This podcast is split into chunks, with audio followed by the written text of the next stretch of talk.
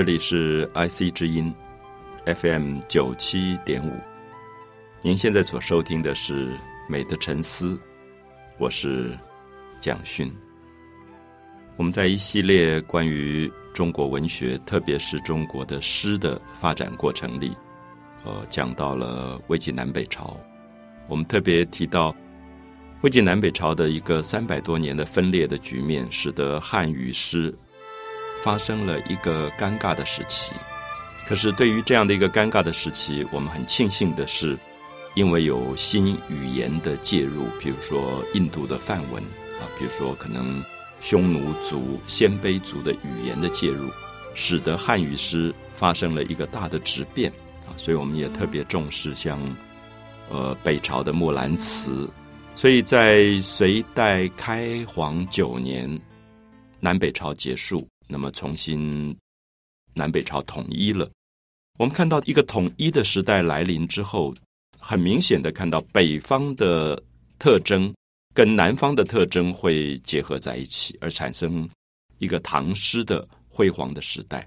所以我们基本上会把隋唐放在同一个时间来讲，因为隋代的时间非常非常的短。那么在今天我们讲到唐诗的时候，我们可以看到。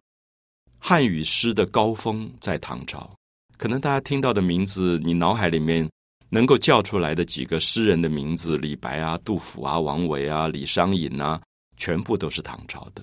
好，所以我们会感觉到，唐代因为诗的一种高度的成熟，的确跟语言本身已经被千锤百炼到了最完美的这个状态，有非常非常大的关系。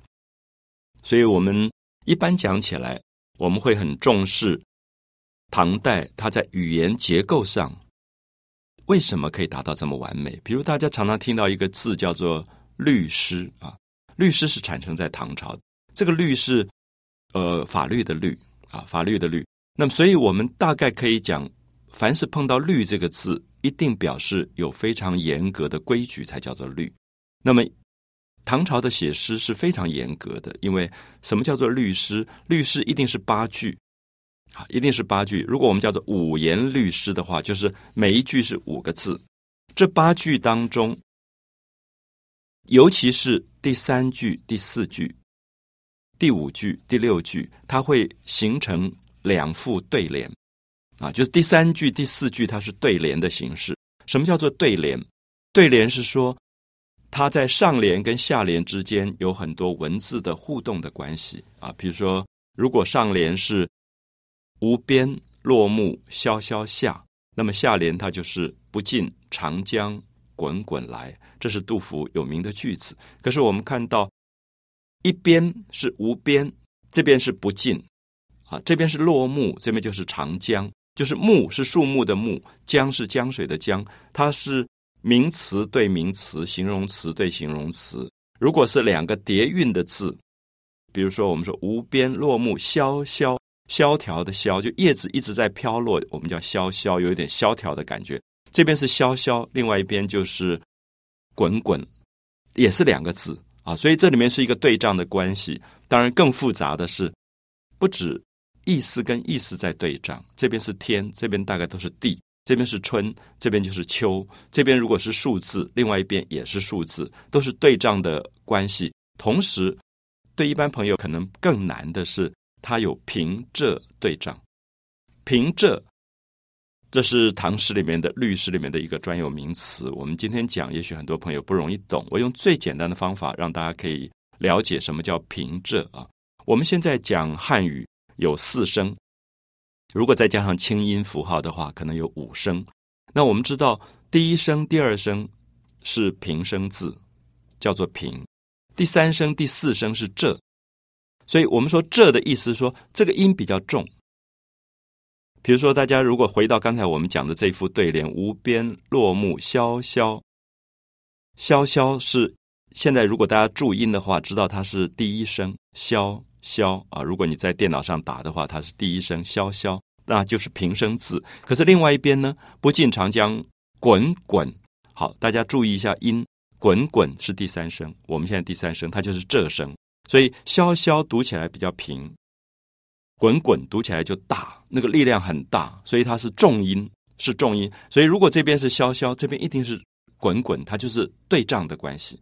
所以我们有时候会觉得，对于文字的发音啊平仄，可能没有那么讲究了。所以过去的人取名字，比如我们讲苏东坡、欧阳修，我们觉得那个名字叫起来好响亮，很好听，因为他非常注意平声仄声。比如说我在教书的时候，我点名一个学生的名字出来，可能三个平声或三个仄声，你就会觉得没有变化。所以其实古代在取名字，他都非常讲究怎么让平仄之间能够有对仗。事实上，在表现诗啊，表现诗的关系。那么当然更重要是，如果我们今天写歌的人，比如说填歌词的人，他对平仄不了解，你常常会觉得这个地方我要唱这个歌应该是平声。阴平阳平的声音的时候，他忽然来了一个仄声，你的舌头跟口腔都拗不过来。所以现在常常有时候我唱一般年轻人做的一些新的歌曲啊，现代歌曲，我一唱，我马上就觉得这个人了不了解汉语他的音的节奏。比如说在三零年代，像陈蝶衣啊他们写的这些词句，为什么今天一直在被唱？因为他非常了解古诗。所以他在整个音韵平仄上非常准，所以你在唱的时候你很顺啊。我们讲顺的时候，你可能不一定知道这个字是平声字，这个字是仄声字。可是事实上，你在发音的时候，你在唱的时候觉得很顺，它一定是对了，它的音韵是对的。所以我想，这是现在目前我们碰到的比较现代的歌手、现代的作曲作词的年轻朋友可能面临到的蛮大的问题，因为有时候他们。可能会唱英语歌，唱得很好。可是这个歌转成汉字的时候，汉字有它自己的平仄，会转不过来。或者他日文歌唱得很好，可日文歌的平仄跟汉语诗也不一样。这里面我们就看到一个作词作曲的人成不成功，最后常常关键在于他是不是掌握这个语言的某一种变化能力。所以，这是我特别在今天讲唐诗的成就的时候。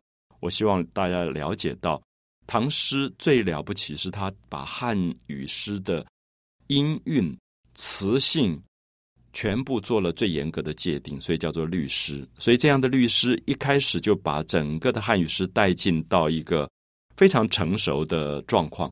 我们会觉得唐朝的人喝酒也在也在唱诗，送朋友也在唱诗，随时随地都在唱诗。那有朋友过生日。大家也可以唱诗祝寿，所以这个时候你就会觉得诗变成生活里的语言。所以为什么他有这么高的成就？因为诗已经跟生活完全融为一体，它并不是一个特殊的身份啊。我们今天讲说某一个诗人，他一定在特定条件才会写诗，可唐朝不是，随时随地都在写诗，而且朗朗上口。好，我特别强调朗朗上口，因为如果我们今天的诗只是登在报纸上看的，他不能朗朗上口。可是唐朝的诗不是，唐朝的诗是唱出来的。记得《阳关三叠》，王维他在送朋友的时候，他就唱出了《阳关三叠》。当他唱出“客舍青青柳色新，劝君一杯更尽一杯酒，西出阳关无故人”的时候，我们知道三叠是在讲重复唱了三次，所以其实有一点像我们今天和声的这种配置方法。三叠讲的是音乐。所以它真的是一首歌啊！当时在阳关送朋友，就唱了三叠这首歌啊！所以我想这样子，大家了解到唐诗的成就，绝对不能只是用视觉来看的，那应该恢复它可以朗诵跟可以唱出来的这种感觉。接下来好几个单元都会在介绍唐诗，介绍唐朝最有名的李白、杜甫、王维、李商隐、白居易这些大家。可能先讲一个序幕，特别讲初唐唐朝刚刚开国的时候，那种诗的一种可以大声读出来的气派。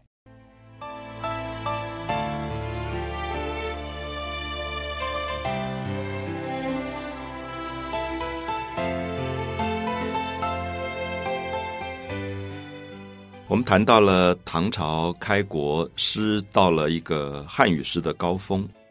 呃，想跟大家介绍一首很有名的初唐诗啊。我们特别讲初唐，就是说唐朝因为时间很长，所以一般人把它分成几个不同的阶段。刚开始一段我们叫初唐，大概是呃唐太宗武则天这一段时期。那么接下来就是盛唐，那么盛唐时期就是唐玄宗时代、唐明皇时代，那么也就是诗人里面出现了李白、杜甫这些人。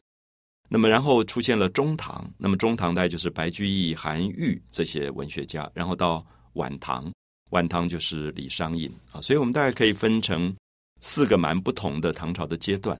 那今天我们先跟大家介绍一下所谓的初唐。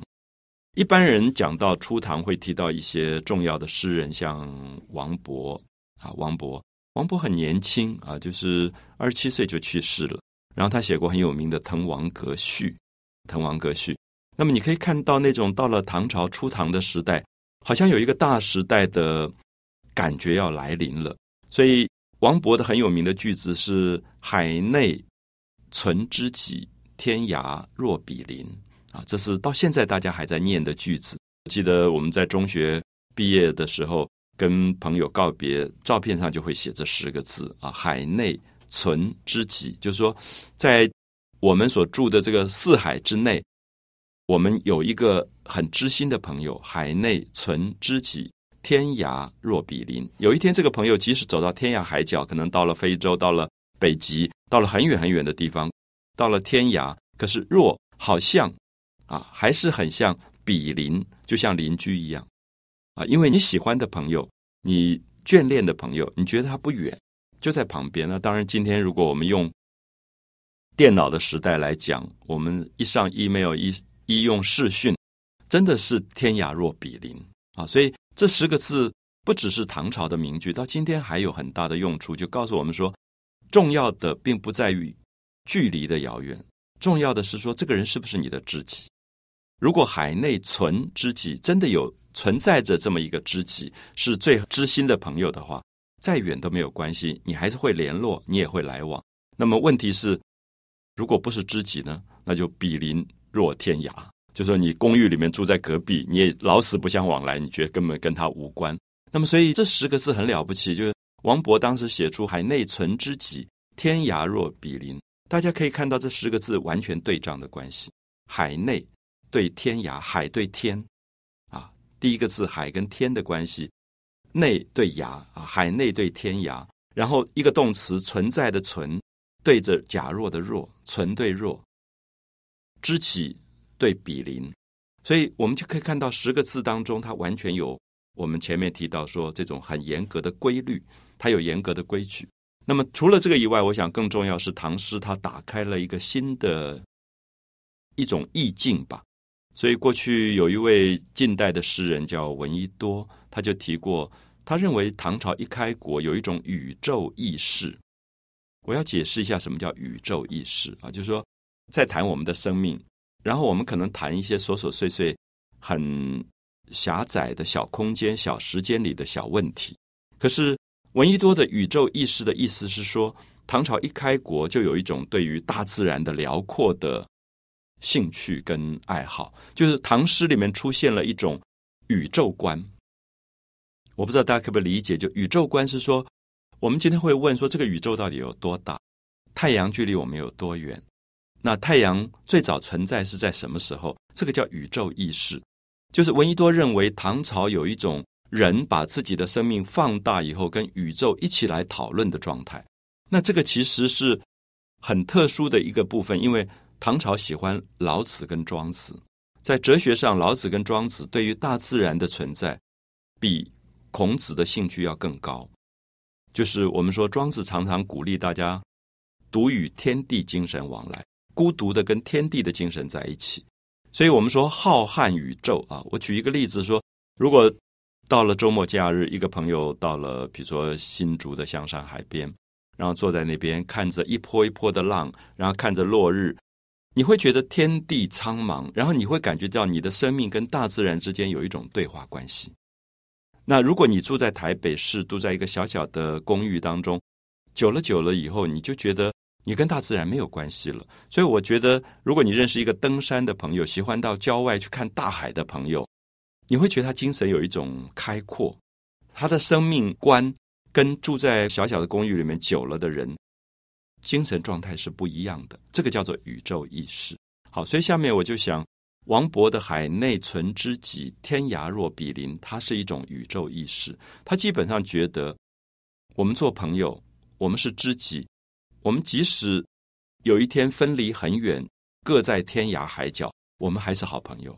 那么意思就是讲，因为唐朝经历一个大空间，什么原因？因为唐朝的版图特别大，疆域特别大，所以你常常会觉得，朋友跟朋友可能距离好远好远，一封信可能要好久才能够到。所以他的精神状况上会有一种辽阔的一个感觉。那么还有一点是，因为唐朝他对北边的开疆拓土非常的成功，所以我们可能听过唐朝初年特别有一种诗被叫做边塞诗。边塞是什么？就是边疆跟塞外。我想今天在呃台湾长大，有时候我们不太能够想象什么叫边疆，什么叫塞外。那有些朋友可能去过内蒙古，参加过什么那达慕的这种赛马会。那我自己去过外蒙古，就是乌兰巴托，去过戈壁沙漠，叫做瀚海啊。戈壁沙漠瀚海，就说它是沙漠，可它简直像汪洋大海一样，你走几天都走不完，风景都是一样的。那么这个时候你会感觉到唐诗里面的边塞诗，是因为当时的诗人真的跟着军队到过边疆跟塞外，所以他会觉得视觉很远。有一种大气啊，像最有名的王维写过“大漠孤烟直，长河落日圆”。我不晓得这十个字大家会不会觉得那个景象变得好大好大？我常常跟朋友讲说，我在外蒙古旅行的时候，司机一问路，然后别人就跟他说：“啊，你要到那里去啊，你往前走，开车开两天，然后右转。”这样，然后你觉得我来自台湾，台湾开两天右转，不知道到哪里去了，因为空间小，所以。你不觉得空间可以这么大？可是像新疆，新疆可能有四十八倍的台湾这么大，所以你在那边常常觉得一问路的时候，都是一两天的路程，就是你要从一个城到另外一个城，都是一两天的路程。所以在这里面就累积了唐朝诗人的一种完全不同的空间感啊！所以我们讲唐诗很大气，注意这个大真的跟他空间的感觉的大有关，就是。我们觉得小空间里住久的人以后，他对大空间无法了解。第一次听到说什么开车开两天以后右转这种事情，会觉得很荒谬，因为我生存的空间里面没有这么大的感觉。那么同样的，我在美国也是，有时候我们从爱荷华开车到芝加哥，沿路上除了玉米什么都没有，就是开了十几个小时都是玉米，你才觉得哦，真的叫什么叫做大地。啊，什么叫做大地？因为这个经验在我自己的生长环境里是比较没有的啊，所以我希望用这个大气来解释初唐诗的一种开阔的感觉。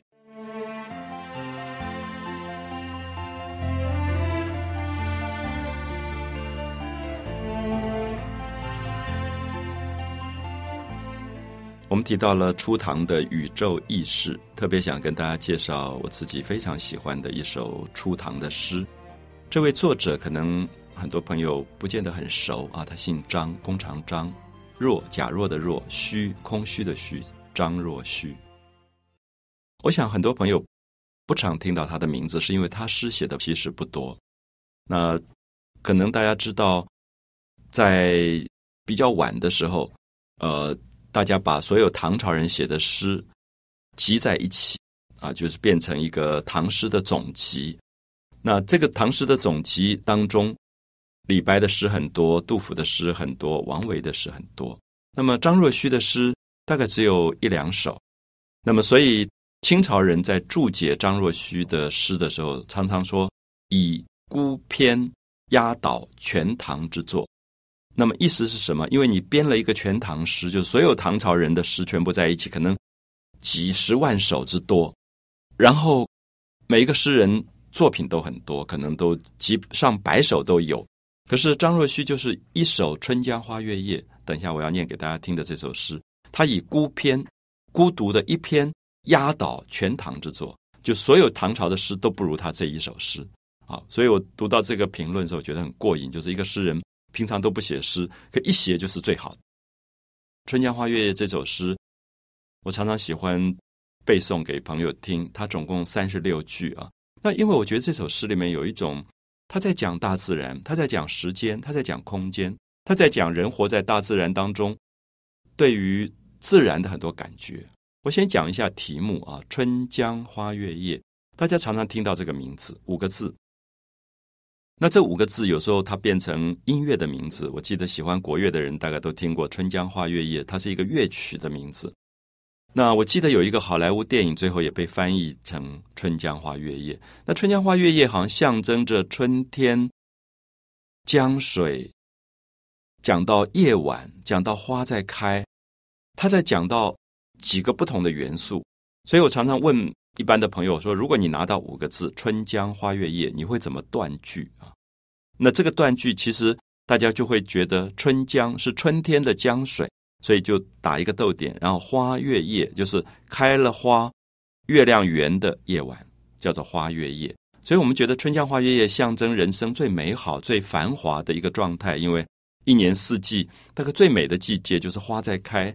月亮也圆了，然后你刚好在江水的旁边，所以你就觉得这么美好的季节的春天，你想写诗。可是我也跟很多朋友提到，我觉得《春江花月夜》事实上是五个不同的元素啊，在西方的话叫做 motif，就是音乐的主题。五个音乐的主题：春天是主题，江水是主题，花是主题，月亮是主题，夜晚是主题。我想大家已经感觉到，我现在讲春、江、花、月、夜，我在每一个字后面打一个逗点。其实五个字各自是一个独立的名词，它只是组合在一起，产生了一种非常繁华的感觉。那是因为张若虚他有一天，呃，从京城吧，可能要回家，在过路的路上，刚好住宿在一个江水的旁边，而他在江水旁边散步。忽然看到了水在涨潮，看到花在开，看到月亮从水面上慢慢升起来，所以他就写了这首诗。我们可以先看一下他从什么东西开始描写。他说：“春江潮水连海平。”注意七个字啊，七个字。春江，春天的江水，潮水在上涨，水一直涨，一直涨。这个潮水最后连到海那么远，连海平。那我们注意一下，张若虚这个时候并不在海边。他如果在长江的中游的话，他距离海边还很远很远，他也看不到海。可是他觉得天下的水都在涨潮，所以江水在涨潮，海水也在涨潮，所以他就推论到海的涨潮啊。所以他说：“春江潮水连海平。”第二句“海上明月共潮生”，然后他看到。大海上面潮水一直上涨，同时有一个圆的月亮开始升起来。海上明月共就是跟跟着潮水一起啊，共同往上生长起来。所以，我们看到第一句“春江潮水连海平”是一个平面推开的空间。等到下一句“海上明月共潮生”的时候，是一个立体的三 D 的画面出现，就是月亮开始往天上升起来。那么这个时候。我们看到张若虚，他就用一个魔幻的手法，假设他自己变成从月亮看地球，所以他说“滟滟随波千万里”，啊，就是“滟”是三点水一个艳丽的“艳”。我们说“艳”这个字怎么写？是丰富的颜色叫“艳”，可是加上三点水，就是水上的光，非常华丽的光叫“艳艳”。啊，这两个字形容水的反光，“滟滟随波”，因为月光照亮了水波。然后这个水波随波千万里，何处春江无月明？啊，第四句何处春江无月明？大家注意一下，他的意思是说，这个时候地球上哪一条河流不是都被月亮照亮吗？好，我的意思是说，如果我现在站在淡水河旁边，我看到月亮圆了，我在我的窗口，我常常看到月亮圆，月光把整个淡水河照亮了，可是。不要忘记，这个时候基隆河的河水也有月光；这个时候浊水溪的水也有月光；这个时候高平溪的水也有月光；这个时候甚至长江的水、黄河的水也有月光。我不知道大家可不了解我的意思，就是说我的视点、我的 vision 如果很小，我只看到淡水河的河流被月亮照亮。今天调高我的视野，如果我今天从天空的角度去看。我可能同时可以看到月亮在淡水河、在基隆河、在浊水溪、在高平溪、在长江、黄河一起亮起来了，叫做“千江有水千江月”。所以，这个是不是宇宙意识？是不是一种辽阔的空间感啊？它扩大出去。所以我们从张若虚《春江花月夜》的前面四句，立刻感觉到一种大气派出现。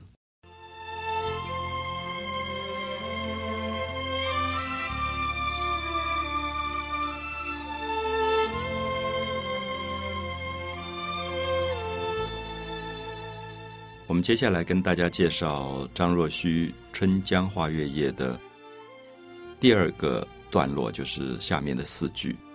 他描写了春天，描写了江水，描写了月亮这三个因素之间的组合关系。下面他开始要带入一个新的主题，就是花。花开了，而花的主题怎么样跟月亮的主题、跟月光的主题、跟春天的主题、跟江水的主题？发生互动的关系，他假设自己是河流，他自己变成了河流。他说：“江流婉转绕芳甸。”我先解释一下“芳甸”。芳很容易理解，芬芳，开满了花的时候会有很多香味，所以叫芬芳的芳。甸怎么写？缅甸的甸。大家注意，缅甸的甸这个字里面有一个田这个字，所以甸这个字最早讲的是花圃。所以芳甸就是开满了花、有香味的土地，叫做芳甸。所以他假设他自己是一条河，而这条河江流婉转，弯弯转转，流过开满了花的土地。所以我们假设，如果我的身体是一条小溪，我记得去宜兰的时候，看到南阳溪弯弯曲曲的流出海，然后我在山上看到南阳溪两边全部开满了白色的江花。当时也觉得，如果我是南阳溪，我是一条河流，我流过这个南阳平原的土地，我的身边就全部是花的香味。所以我们可以看到，诗人可以把自己的身体转换的，因为我们身体是一个肉体，我们没有办法变成河流。可是注意，我们的心灵可以变成河流。我们觉得我们的心灵变成一条河，慢慢慢慢的流，流过台湾的每一块土地。流过所有开满了花的土地，这个叫做江流婉转绕芳甸。所以诗人在这首诗里，有时候变成月亮，有时候变成江水，他自己一直在模拟大自然的不同的生态，啊，产生了非常美的感觉。江流婉转绕芳甸，月照花林皆丝线。啊，月光照在开满了花的树林上，看起来全部像蒙了一层线。线这个字怎么写？一个下雨的雨底下一个散步的散这个字，很薄的。晚上天气冷的时候的一种像霜很薄的东西，就是水汽凝结构成线，还不到霜那么重啊。我们现在有时候不太分霜跟线的不同，线是更薄的霜，就是已经有一点入夜了。初春的晚上还是有点凉的，所以花上面会结了薄薄的一层水汽。那么，所以花的颜色就变成有一点透明，有一点月光的颜色。所以他说：“月照花林皆丝线。”那么，因为月光是白色的，是透明的，所以他就下面讲说：“空里流霜不觉飞。”空里就天空里面在飞霜啊，因为我们说晚上的时候天气比较冷，所以水汽会凝结成霜或线。霜是什么颜色？是白色透明的，就有点像我们吃的双麒麟的霜。空里流霜不觉飞，为什么用不觉飞？因为月光是白的，霜也是白的。你在白色里看到白色的透明的东西，你不觉得有霜。那它这七个字什么意思？是说不存在的东西其实存在，我们以为它不在啊。比如说，我常常问学生说：“你觉得空里面没有光吗？”他说：“我看不见光。”我说：“你抽一根烟看看。”你抽根烟，吐一口烟，你就会发现空间当中很多的光。好，意思是说，有些东西你看不见，可它存在。